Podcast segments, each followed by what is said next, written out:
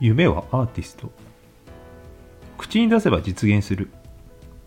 自己啓発とかビジネスセミナーとかそういったところではよく聞く話だ。でも自分には口に出して実現しなかった夢がある。正確に言えばこれからも実現するかわからない夢。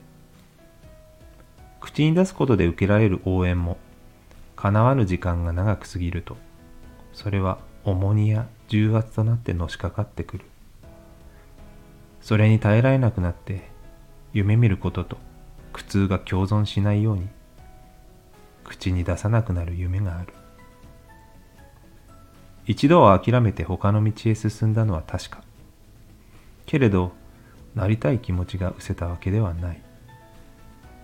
くすぶり続けた憧れは決してくすむことなんかないのだ。なのに封印していた。苦痛から逃げていたからだ。そんな自分に気づいて翌朝奥深くしまっていたギターに触れていた。